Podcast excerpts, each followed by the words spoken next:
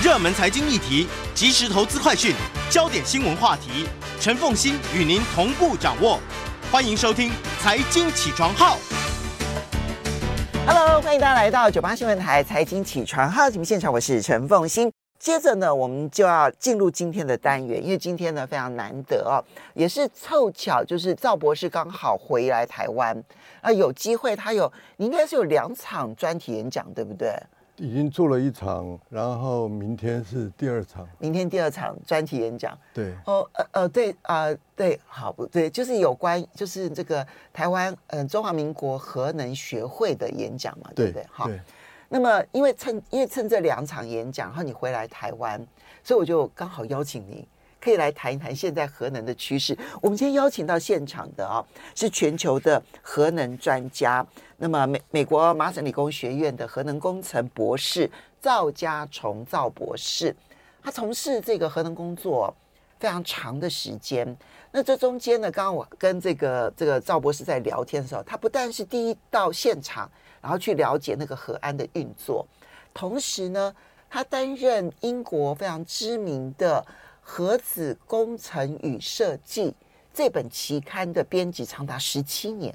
对，其实这个编辑的训练很重要，因为每一天就是各式各样的论文就送到你面前，对，然后你要去审查它，然后接着决定这个论文值不值得刊登，然后先。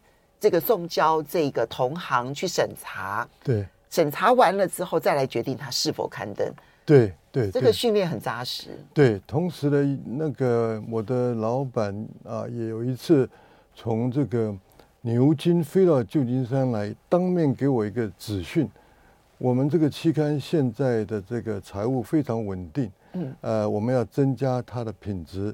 从此以后，你如果觉得这个文章不适合发表，你就自己把它消除掉，不必经过任何程序，不用经过同侪审查，哦。对对对对对，如果你他实在很糟糕的话，所以我那个时候责任很大的原因，是因为如果你担当了这个责任呢，你必须每次写这个呃文章或者是回复说有什么理由呃不能够审查通过，你要学会很很会打笔战。而且讲的要非常的清楚，嗯，这是一个非常好的训练，因为你变成要在理论上面不断的跟别人去辩论出一个真正清晰的轮廓出来。对对对对对对，说说思路要非常清晰，而且要会写，呃，而且要很有技巧的写。你不能说你这个文章太糟糕了，你比如说，哎呀，我很努力的找到你文章的优点，啊，呃，我还在继续找，在没有找到之前，先不要给你发表。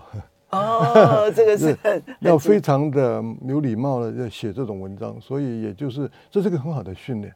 那这也让你在看所有的这一些科科技的发展的进程、最新的论文的时候，对，你就能够很清楚的掌握住它，其实有机会还是没机会。对，完完全全看得到，而且你十几年来，你看到它的这个趋势，每一个因为核能工程里面也分成我分成七大领域。你每个领域啊，他的的文章来投来这个呃投稿发表，他的文章基本上都是很多博士论文作为基础，所以看到这些他们研究，呃，他们每个人研究都有很多的经验，嗯，呃，所以跟这个呃领域钻研的很深，嗯，所以呃写个博士论文都是在世界的最前面的，所以我我十几年我就看到它的趋势。嗯，那趋势以后，那你除了你要审核之外，你要你就知道说，呃，他们这个呃所做的这个进展，在世界上的的这个领域是怎么样？是是有没有呃新的贡献？呃，有没有值不值得继续做下去？那是不是站在世界的前端？有没有所贡献？这个掌握的非常的好。OK，嗯。嗯，这个赵博士呢，其实在今年初的时候，他出版了一本，其实这是英文版的哈。先从英文版开始，Nuclear Energy 就核能，他要全面性的介绍核能，对哈。那这一本呢，在美国出版，诶，它的定价好贵，两百三十美金哦。对，两百三十美金哦。嗯。然后，嗯，那赵博士呢，就。八院，他希望有一个中文版。是，那中文版他不想要让别人来翻译，对，反正他自己在台湾出生长大嘛，在基隆，对不对？对，出生长大，对，对，所以呢，他就自己把它又转换成为中文，那都是他自己写的，然后由五南出版社所出版。一二三四五的五，东南西北的南，五南出版社出版《全面透视核能》。你看这本书之后，你会很清楚的了解我们现在所提的，不管是核能运作的一些基本原理，或者是甚至包括了核的原料跟核的废料到底是怎么一回事。然后一直到最后呢，它其实对于全球的核能发展有些什么样子的一些新的一些可能未来的一些趋势是。好，那我这边先先请教一下赵博士，我今天一定重心点会放在两件事情上面。好的，一个是核融合，这最近新闻非常的热；另外一个是小型模组化核反应炉 SMR，因为这两件事情看起来好像都是趋势，你同意吗？呃，什么叫做趋势？趋趋势趋势趋势啊趋势，呃，这个小型模组化是趋势是没有话讲。嗯，这个核融合，呃，我个人的觉得，呃，还有路要走，而且我当然我很鼓励呃继续走，呃，所以呃我这是我的对你的回答。嗯，对这个核融合呢，嗯、呃。因为这个最近又上礼拜吧，这个这个美国能源部又宣布了这个他们他们那种镭射核融合的突破，嗯，是一个非常棒的突破，嗯，是一个呃呃输出能源大于输入能源的核融合反应的第一次呃发生的这种这种呃实验成成绩是值得非常庆祝的。那下面很多人马上关注下一个问题，呃，什么时候可以商转？嗯，那是另外一个问题哈。嗯，再回答你第二个问题是说，这个小型模组化的呃核能电厂是什么？这是完完全全的这个呃新的趋势，而且不只是新的趋势，这是这呃最近两年、最近五年、最近十年那个非常非常热闹的一个一个一个情景。嗯，呃，美国。呃，突然这个核电公司出来了，有几个核电公司？三个新的，嗯，五个、十个，全世界说明有二十个。OK，那所以做这种 SMR 对公司，二十万没看，各式各样的 SMR 公司。美国有十个，全世界有二十个，差不多那个数字。OK，啊，这个这个这个数字，嗯，有人还也有本书啊，我的博士论文指导教授在美国，呃，他也书上写了一段。也就是五年前的事情，嗯。啊，就是综综综合了所有呃小型模组化核能发电厂的这个这个呃怎么讲，一个一个一个呃趋势也好，新的议案也好，明天的演讲，嗯，我有很多投影片，嗯，这个投影片是结论，所以结结论里面有大概五六点六七点，最大的最重要的最后一点的结论呢是这样子。小型模组化，呃的这个核能电厂，不但能够解决缺电的问题，嗯，同时对台湾来讲，这是一个很大的机会，可以把核电的这种呃能量知识、呃技术层面，马上拉回到跟世界并驾齐驱的一种机会。OK，这个是非常重要的。嗯，对我来讲，这个意义非常重大，这也是明天我演讲的一个呃一个一个呃重点内容。重点内容，而且呢，主办人看到这个趋势，就在这个呃大会里面加了一个非常重要的一个呃一个一个 program 嘛，就是论坛，嗯，就是小型模组化，嗯，核能电厂论坛，就专门谈这件事情。嗯，所以呃大家也看到这个趋势，这个机会难得，就。广泛的做这方面的讨论。我们先来定义一下什么叫做小型模组化核反应炉 （SMR）。就嗯、呃，大家会觉得说核电厂就是核电厂，那为什么还要有什么小型模组化？什么意思？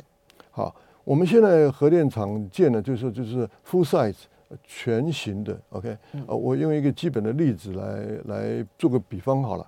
现在所有核能电厂，核一、核二、核三、核四，或者是世界上大部分的核能电厂，呃，平均它发电量是。一千个 megawatt，嗯，megawatt 就是百万瓦了，megawatt 是百万瓦，嗯，所以这些发电厂发电量都是在一千个 megawatt，这是平均值。小型模组化呢，它的这个呃发电量是这个差不多两百 megawatt，一百五一个 megawatt，五十个 megawatt 都有。啊，大家设计不一样，它的这个呃出发点都不一样，这这个就是小型。呃，模组化的呃这个定义跟它设计的方向，嗯，为什么要做这个事情呢？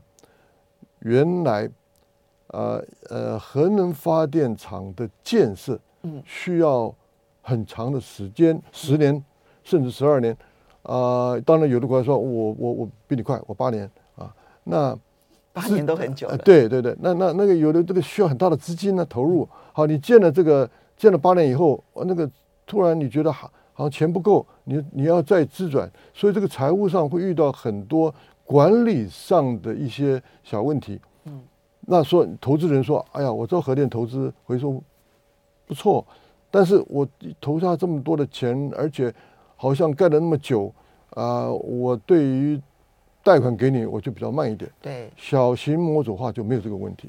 小型模组化它可以把时间缩短到多短的时间之内？可以几时间可以一半。嗯，因为它为什么模组化呢？你说四到六年的时间，呃，或者是更短，更短，更短，呃的那个原因是它不在现场盖，嗯，它不在现场盖，它在自己厂家里面全部设计好，它就它就叫模组化，就是你可以你可以到现场去把它组装，嗯，所以很多的这个呃大的这个零件或者是大的这个系统，呃。在厂家里面先制造好、做好的现场组装，同时可以掌握到它建设的这个程序、品质啊呃以及施工的进度，有非常非常非常呃大的管理能力。嗯，这个是小型模组化的最大优势。就我把这里面的系统界面的整合问题，全部在我的工厂，然后做非常有这个系统标准的方式，然后先把它模组化组装好了，差不多好了，接着我再送到现场做最后的组装。对，所以现场的变数只有最后组装的时候会有变数，其他的都在工厂里头标准化作业，对，就不会有其他变数了。对，OK，对对对对，嗯嗯，好。这是这是这是模组化的好处，这是模组化的好处。然后呢，大家一看到这个机制，呃，有这么好，就纷纷投入。呃，那模组化，以我个人专业的角度来看，它比较安全呢。嗯，为什么？它为什么比较安全？好，我我举两个比较偏向专业的例子来解释好了。呃，核能发电的这个核反应炉，它越小，它越容易。处理那个放出来的热量，OK，三里岛啊或者其他的这些核事故，都是因为当这个核反应炉关机以后，它的碎变热，它量还很大，一关机马上它的这个发电量碎变热是原发电量的百分之六吧，OK，那这是很大的很大的一个呃很大的一个数字啊，那那个呃福岛它之所以熔掉了，就是因为。呃，电厂全黑了，没有水来把这个余热给它呃，没有办法冷却，冷却。这所以所以所以这个余热这是是问题的，是这个问题的所在嘛。嗯，小型模组化就是很容易处理这个余热。嗯，三里岛四十多年前，三里岛一出来的时候，大家发现了，哎，我们这个呃里面的里面这个熔芯呢，遇到问题了，哎，它并没有。呃，那么快的损害，嗯，发现哦，它里面有个自然循环的物理现象，嗯，让它呃没有外面电力来驱动这个那个那个 pump，嗯，那来把水冷却水打进去，它自动会就就是热胀冷缩的原理，自动会产生一个一个循环流水流来冷却里面原子炉的炉芯，哎，这个东西不错啊，好，好，不错，好，那模这个，但是他发现说，哎。如我们把要求所有这个大型电厂来来必必须要达到这个自然循环的这个机制，嗯，但是你你原来已经设计好的电厂能不能达到这个目的机制呢？不知道，嗯啊，不知道。但是我们知道，里面的管路越复杂，这个对流的这个阻碍力就越大。嗯，你只要把阻碍力降低，嗯，降低，那这个自然循环就很容易，就是很容易形成。用自然循环的冷却效应就可以产生了。对，小型模组化的设计，就是因为它因为很小，它因为很小，它就很容易对形成这个循环流。OK，这是最重要的物理机制。就就算我的冷却水出了什么问题，它自动循环到它可以冷却下去的可能性都存在着。对，哦，所以就算我冷却水的 pump 出了问题，它都不至于产生炉心溶解的问题。对，OK。所以小型模组化一开始设计的时候，我开始针对这个方向，我就我就呃让它自然循环一定想产生。嗯哼。OK，那这个我刚才讲那个大的电厂是一百个 megawatt，对不对？对。小型模组化是啊，不对不起，一千个 megawatt，一千 megawatt。小型模组化是一百个 megawatt。对。在学校里面有很多实验型那个原子炉啊，嗯，它是四分之一个 megawatt，你就放在那个小水池里面，你根本不要任何的机制，它自然循环就热就就就就冷却了。嗯。越小它越容易冷却，越不要担心。这个啊啊冷却的问题，嗯，所以模小型模组化是天生有安全的这个特质。OK，那这个是从安全的角度来看待它。是的，如果它天生就是有安全的特质，为什么早期还会发展这种大型的核电厂？经济效益，哦，对，economy scale，嗯，所以就越大越好，越赚钱，这个呃呃，这个经济效益越好。OK。那现在时间时代不一样了，不能说啊，我我不在乎这个经济，不是的，它会不会比现在的这一个啊大型电厂贵呢？会的，嗯，啊，会贵多少呢？呃，十倍不可能，五倍也不可能。那到底贵多少？老实讲，我对这个问题我没有确实把握，可能百分之二十吧，百分之五十吧.对不对？好。所以我们稍微休息一下，这就是为什么现在小型模组化，一方面成本也降低到了一个经济效效能可以，但最重要是它的安全以及速度快。我们休息一下，马上回来节目现场。欢迎大家回到九八新闻台财经起床号节目现场，我是陈凤欣，在我们现场的是核能专家赵家从赵博士。那么他刚好呢回来台湾，那、啊、我就有幸可以请到赵博士来节目现场啊，谈这两个趋势，一个是 SMR，就是。这个小型模组化核反应炉，以后未来对大家一定会听到更多 SMR 有关的一些新闻啦、报道啦，哈，然后跟讨论啊，然后呢，呃，还有核融合，我们最后也许有机会稍微的提一下，因为它终究还是很长远、很长远、很长远的路，对不对？哈，对对。但是 SMR 是现在进行式，那么，嗯，赵博士刚刚提到 SMR 的运作方式，哈，它比较小，它大概只有我们的。一般大型核电厂的发电量大概十分之一，甚至于二十分之一，哈，那么这样子小的一个规模，可是它对于，比如说举例来讲，以台湾，嗯，新竹科学园区，可能就一个小型 SMR 就已经够用了，好，那这个其实量也都是非常的大，或者两个 SMR 可能就够用了。那它不是在现场盖的，它有我们有朋友说，哎，听起来就好像是乐高积木模组化一样，就这样可以直接。这个都在现场，在这个工厂做好之后，到现场做最后的组装，它的准确标准化的程度就会很高，而它的安全性又非常的高。那我们这边就要请教一下这一个这个嗯赵博士啊，那么嗯它的原料跟我们现在的核反应炉，就是现在的核电厂、大型核电厂的这个原料有没有差别？有的。但是第一批的没有差别，它就是把现在，呃，核能电厂的这个设计把它缩小化而已，它原料没有差别。为什么呢？因为现在为什么大家积极建这个呃这种核能电厂的原因，是因为缺电，它是真正的缺电。很快的把这种电啊，呃，这种核能电厂建盖好以后，呃，没有缺电的问题，所以不要担心什么改进啊，新的技术了，不必担心这个事情，先把。这个缺电的问题解决再说，所以第一批最新的这种呃小型模组化的核能电厂，它的原料是跟原来的核能电的原料是一样的，大概是百分之四到百分之五的这种浓缩度，铀二三五的浓缩度。嗯，好。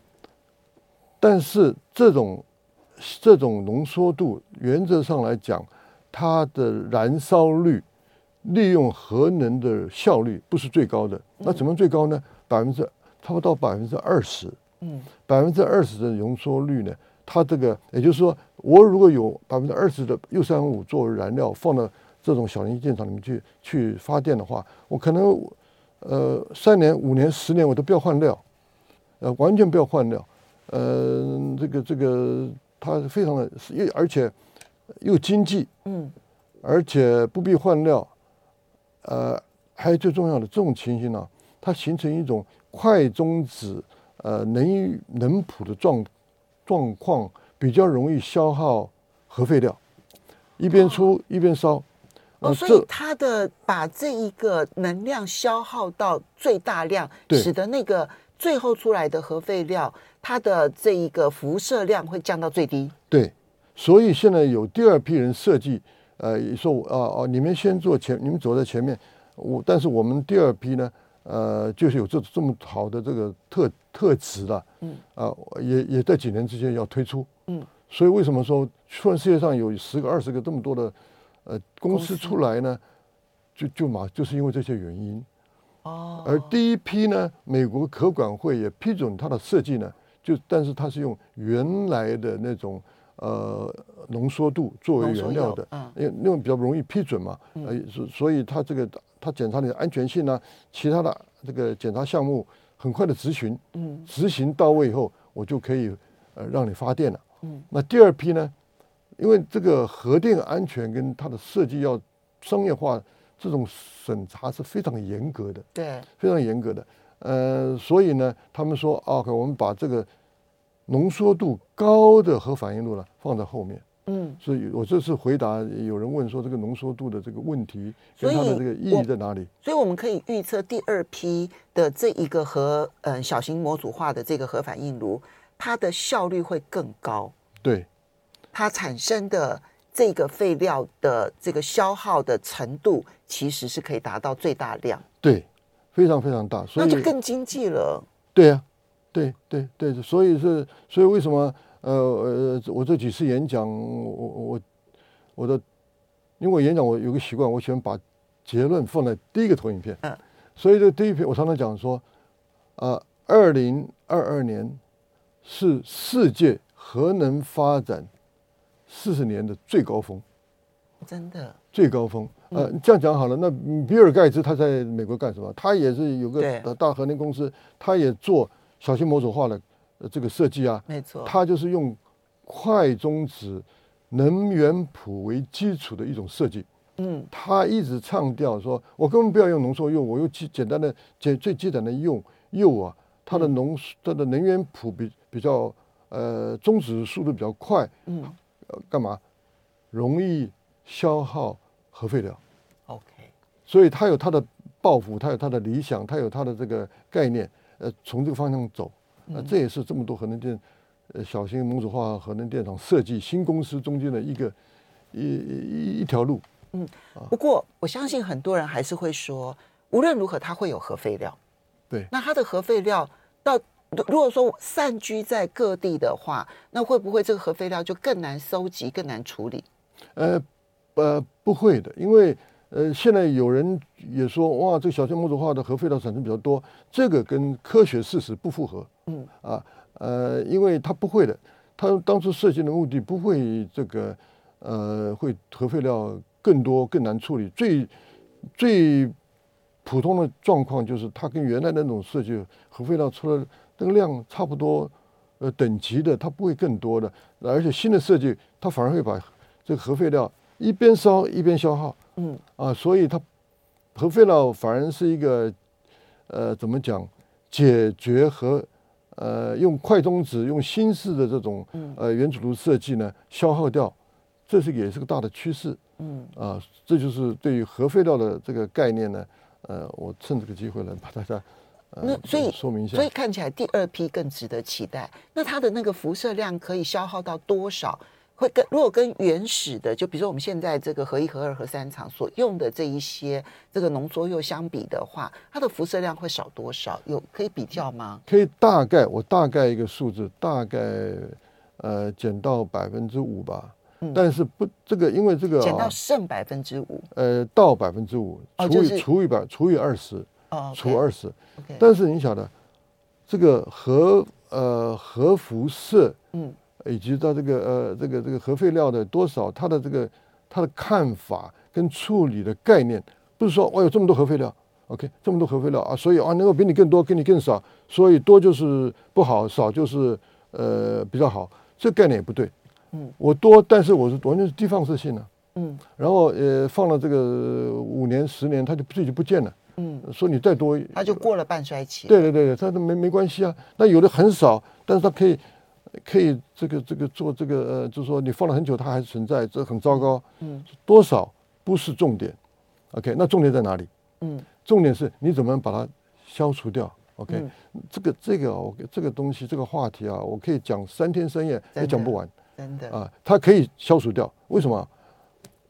我记得两年以前嘛，嗯，啊，凤青，你有一个访访问者在这里，嗯，我都不妨在这里给大家稍微再交代一下哈。这个核能历史也不过是这个七八十年吧，对，爱因斯坦也不过是呃呃发现了 E 等于 mc 平方一百一十年以前吧，所以我们核电我们谈所谈的事情也不过是一百年。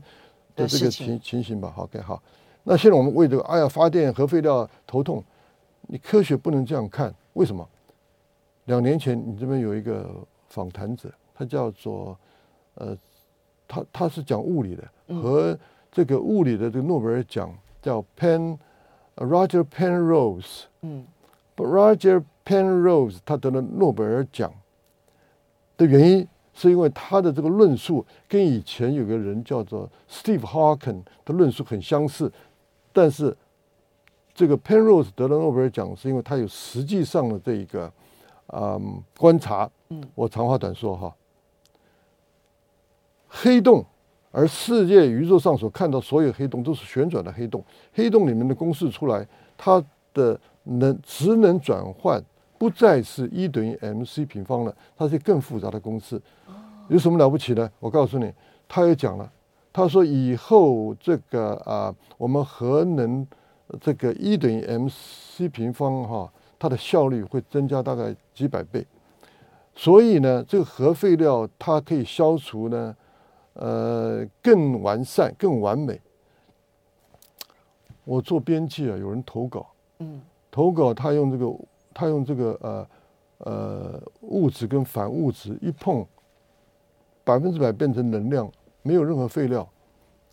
嗯、呃，那人就他出这个论文，他投稿了，刚好他投过两个，投了两个刊物，一一个我是编辑，另外一个我是审核员，碰到就是我。好，为讲这个话题干嘛？一百年以后核废料会有不同的方式来处理的。而核能也不过有一百年的历史而已，啊。嗯，OK，所以它会百分百消消除啊。你现在看那个事，我看，所以我看这个事情跟大家看的是不一样的原因，是因为我们现在处在两个大的世界：物理的世界跟工程的世界。物理学家根本不管你什么核废料处理不处理，而工程也要去钻研，说我我我做工程的，我跟这个旋转的黑洞有什么关系？我告诉你，关系大了。好，我们要稍微休息一下。刚刚赵赵博士所说的就是我之前访问这个台大物理系的陈丕森教授，当时谈的其实是黑洞哦，就我没有想到，其实原来跟核废料的处理的未来有这么大的一个关联性。我其实真的有一点意外，这样子，我要非常谢谢。我们稍微休息一下，马上回。欢迎大家回到九八新闻台财经起床号节目现场，我是陈凤馨。我要跟广播的听众要抱歉，这样，因为我们广告时间的聊天的内容，可能都还有很多很精彩的内容。那如果大家有兴趣的话，回头去看 YouTube 啊，因为我们的时间没有太多。我现在要进入核融合的议题了，哈，核融合。呃，现在当然终于这个输出能量大于输入能量这件事情，然后你看到科学界好兴奋，好兴奋。那它到距离商业运转恐怕还很长的一条路，怎么样才能够运转？呃，我可以荧幕上显示我现在这个 iPad 上这一一页吗？好，可以。原因原因是因为这样子哈，我要选这一页的原因是，呃，就上个礼拜嘛，嗯，上个礼拜我到核能研究所做演讲。呃，在演讲的前大概几个小时吧，美国这个能源部就宣布说，我们在北加州 Livermore 这个国 National Lab，呃，宣布我们有这个呃核融合的新突破。它的突破的是什么突破呢？输出的能量大于输入能量，嗯，一点五倍，是不是突破？嗯、是突破。我马上在去演讲之前三个小时。再加一张投影片，OK，要要要讲这件事情，好，嗯，为什么呢？我先讲重点哈。事情发完了，发生完以后，马上很多人问我，都说哇，这个好棒啊！我们什么商转？这个是不是我们给人类带来很多的幸福？这这个这个是对的，但是我要把全局啊全面讲的比较清楚。嗯，核融合什么时候可以商业运转呢？所以我现在用这四大呃四大步骤。嗯，来给大家讲说什么时候可以上面预展。好，第一，我们必须要证实核融合物理反应它的存在。嗯，譬如说，突然美国媒体啊，有个天才儿童十五岁在家里做了一个核融合了，反应了，他可以做核融合，是可以做。嗯，那世界上能够做核融合的这个物理实验室大概有几千个吧，但是所以他能不能证实？他是可以证实啊。嗯，OK，好，但是他不管。能不能作为发电？它是物理上的研究。嗯，第二个步骤呢，要正要输出能量，它大于输入能量。我们现在算是来到第二步了。对，这个，这个是一个重大的突破。嗯，我必须要要要承认它。嗯，第三个哈是要找到可以控制连续释放核融合能量的物理法则。对，这个是一个关卡。这个是非常非常非常重要的关卡。我上次的实验只有很短暂而已。对，另外一种这个呃磁铁式的这个核融合实验叫做叫做呃 ITER International Thermonuclear 的，反正法国的三十五三十五个国家集资六百五十亿美金要做这个核融合呢，它它的这个。输出能量大于输入能量的，它的定义说，我大概呃五年十年实验成功了。什么怎么样成功？我的如果输入能量大于输入能量的十倍，可以连续四百秒，我就宣布成功了。OK，可是能发电呢，还不能够。我举一个，对，我举一个重要重要的例子给大家讲哈。第一跟第二，我们看太阳，我们这是人类。疯狂的发展核融合，就是说，你看太阳一直在核融核融合啊，它给我们多少的这个能量啊，多棒啊！大家都忘了重要的一点，太阳的核融合是不能被控制的。嗯，你不能够控制它，你没有说我今天太热了，稍微调一点，嗯啊，等太冷了，再大一点。嗯，它的物理现象是完全失控的。嗯，人类要做的事情，这第三点是最困难的。控制。控制连续释放，嗯，这个目前它有没有物理法则呢？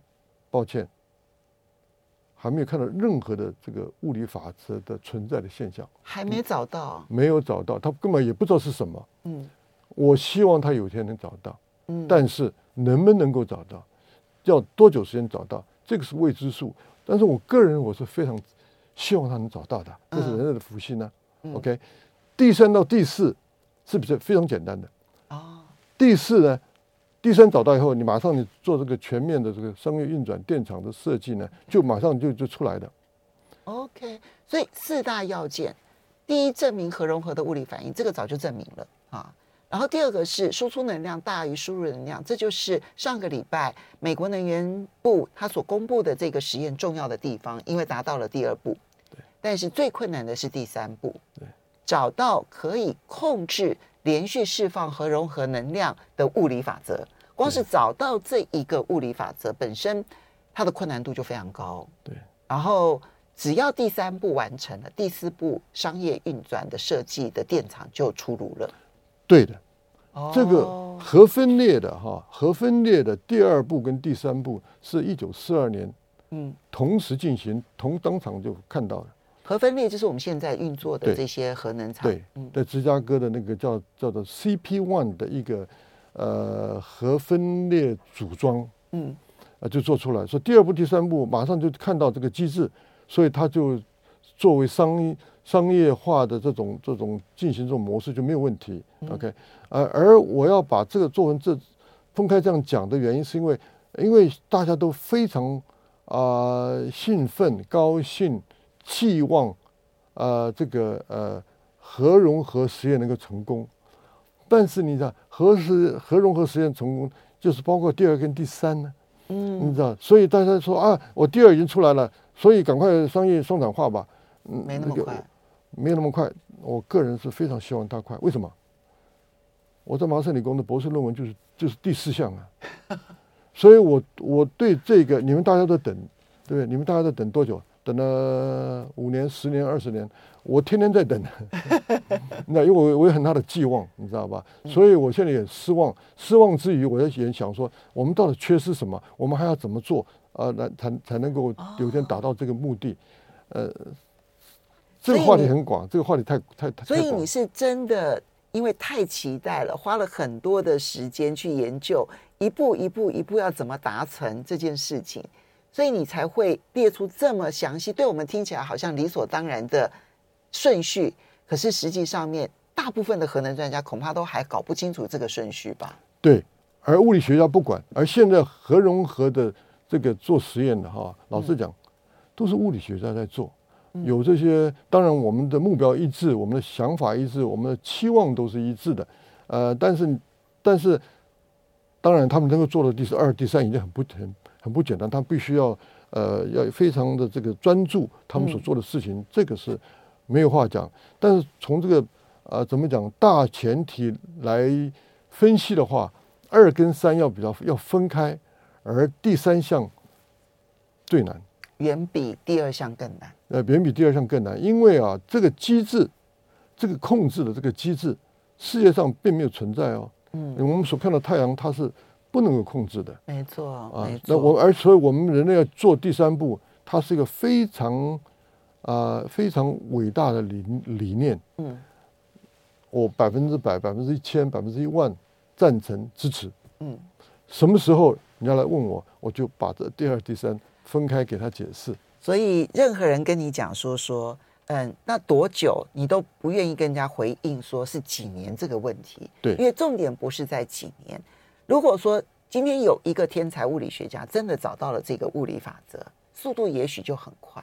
但在没有找到这个物理法则之前，任何的投入都可能要花更长的时间。对，所以这个是核融合的部分啊。那刚刚前面讲的是 SMR 的部分，我也希望大家能够多多关心 SMR 小型模组化核反应炉的发展，因为那个对于此时此刻的地球来讲极为重要。非常谢谢赵博士